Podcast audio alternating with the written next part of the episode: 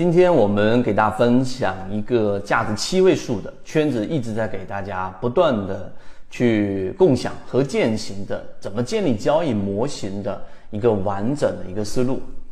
那么今天我们给大家说说到底怎么样去架构，大家也可以对比自己有没有这样的模型，以及自己有没有有意识的去判断这样的模型到底怎么样去做。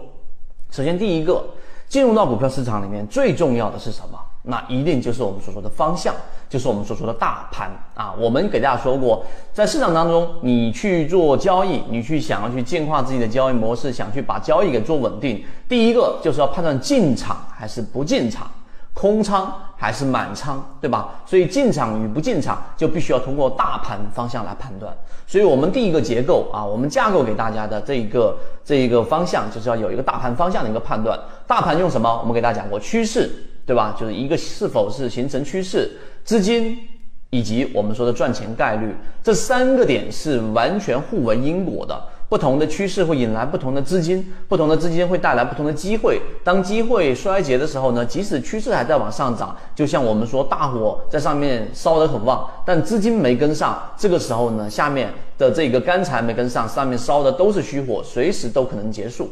所以第一个可能就是我们说的大盘判断进与出。第二个是什么？你再想一想。第二个我们在讲的就是我们说的选股，就是我们在一直给大家讲的建立鱼池。最近呢，我们架构师会议里面也给大家提到了分类鱼池到底有多重要。当你判断进与出的时候，这个时候你到底是进哪一些，出哪一些？A 股市场有四千多个标的，对吧？这么多个行业板块，你怎么筛选？所以我们要建立鱼池，于是我们给大家交付了不同的选股的建立鱼池的交易模型，例如说散户割肉、主力创新高、股价没创新高、控盘模型、超跌模型等等。那么这个所有的目的是往鱼池里面去进行添加鱼苗，去加入一些我们后续可能会操作的一些好的标的。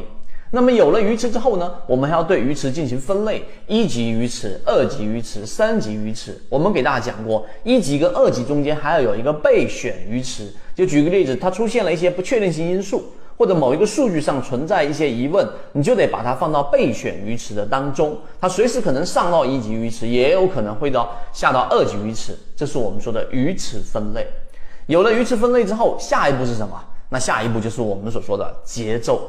为什么我说节奏呢？当你有了鱼池分类的时候，进多少满满多少，对吧？是满仓、半仓、八成、七成、三成，这个过程就像跳舞一样，对吧？我们说一定要有一个节奏，这个节奏呢，就要有一个轻重缓急。所以，当你对鱼池有分类的时候，对模型有把握的时候，这个时候往前一步，往后一步，对吧？往前三步，这个都是对于你仓位的一个控制的能力的一个这个练就。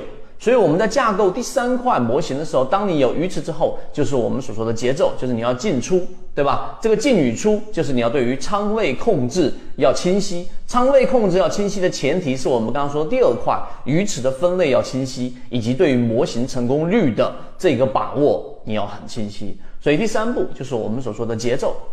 那最后呢，就肯定是我们在架构的过程当中要做一些细节的修正。例如说，当上述前面三个步骤大盘，我可以判断进与出了，对吧？鱼池我们可以判断分类，并且我知道哪一些成功率会比较高，我有过数据统计，我对我模型把握很好。第三个节奏就是我们知道进多少仓位，知道什么时候风险比较大来调整仓位做低。在缠论当中给大家说的，通过高抛低吸，我们要赚股票啊。把你的整个这个个股的股数做得越来越多，成本做得越来越低，这个是交易最终的一个核心。那么最后一步就是我们说的细节修正了。你前面都做得很好了，对吧？那这个时候你就必须要在买卖点上去做修正，在交易模型上做这一个修正，在你的细枝末节上去做一些修正。那么这些修正的好处就是让你的成功率越来越高，让你的利润越来越稳定。所以我们在说缠论是作为交易技巧和交易模块，包括我们说左脑护城河和游资思维笔记，以及后续提供给大家的不同的交易的这个航线，都是为了这个目的啊！这是我们架构的这个结构。最后一步是什么？大家一定没想到，就是我们说的稳定。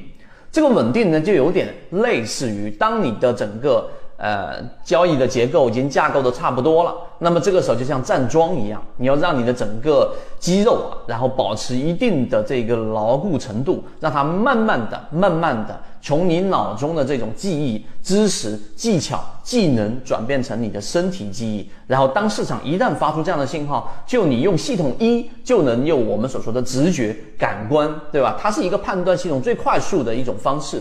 啊，它一定是有用的。那么经过前面了四个步骤，第五个步骤的稳定固化，那么最后你的交易模式就慢慢慢慢的就会走出了这种有交易模型的那种自信，并且交易稳定的整个收益是比较持续的。